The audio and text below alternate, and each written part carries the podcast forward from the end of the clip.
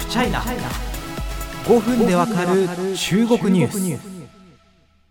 皆様瞑想ってご存知でしょうか？あの中国関係ツイッターをですねあのフォローしてらっしゃる方だと結構ご覧になったこと多いかなと思うんですけど、まあ、簡単に言うとですね、えー、ユニクロと無印とダイソーをですねこう全部ごちゃ混ぜにした中国ブランド、まあ、中国企業なんですけど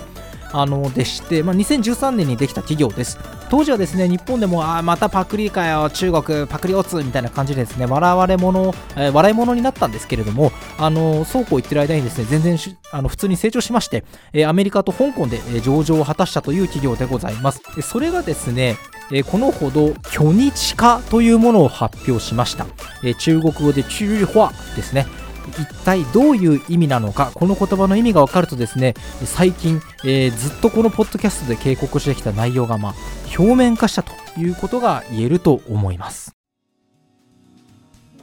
さあ、瞑想はですね、まあ、ユニクロと無印とダイソーと言いましたけど、まあなんか見た感じ中国版無印っていうかね、あの、もともとですね、無印もですね、あの、本家無印ですよ。本家の無印も中国に行った時ってすんげえ憧れられたんですよ。日本の超シンプルでなんかね当時の中国って何でもかんでもゴテゴテしてるやっぱイメージがあってあのすごいシンプルでおしゃれでこれを求めてたんだよみたいな感じで、まあ、中国の若者もですね高橋君無印行こうみたいな感じでしたしあの値段高かったんですよね当時は。中国の一般的な文具とかと比べて。でもブランドのイメージがいいから買うみたいな、まあ、そういうマーケティングができてました。あの、まあ、今はね当時の勢いがあるがともかく頑張ってらっしゃると思いますけれども要はですね瞑想っていうのはその無印のブームを目の当たりにして日本流を売りにしたことでですね、まあ、作った中国企業なんですよ。あのロゴもですね、カタカナであのユニークローみたいなノリで、メイソウって入ってるんですね。あのまあ、そういった戦略で成長してきたということです。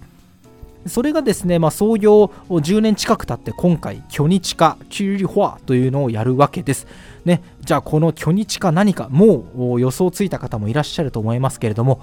脱日本ということです。ね、えじ字解きをしますとですね、え巨日化の虚はですね、え監督の去就の虚ですね、風とともに去りるの、去るの字ですね。で、えー、巨日化の日は日本の日、化はですね、化けるという字です。化け学の化けという字です。えー、去る、日本、化けるということで、巨日化、チュリファです。まあ、中国語のですね、この猿という漢字なんですけれども、多分ですね、中国語の教科書を開けば、英語で言うとこの go ですよね。行くという意味がですね、一番最初に出てくると思います。我想去日本ね。私は日本に行きたい。I want to go to Japan みたいなね。あその行くという意味なんですけど、もう一つ、これ漢字一つで取り去るという意味があるんです。あの、例えばですね、中国であのタピオカミルクティーとかね、あの注文するときに、氷抜きでお願いしますっていうときは、チュービンって言うんですね。去ね、この今回の猿という字、ビョンっていうのは氷ですから、氷を取り去ってください。氷なしで、みたいな形のオーダーになります。それと一緒で、日本を取り除く風にするということで、巨日化というふうに、まあ、そういう言葉ができるわけです。なぜ巨日化をするのかと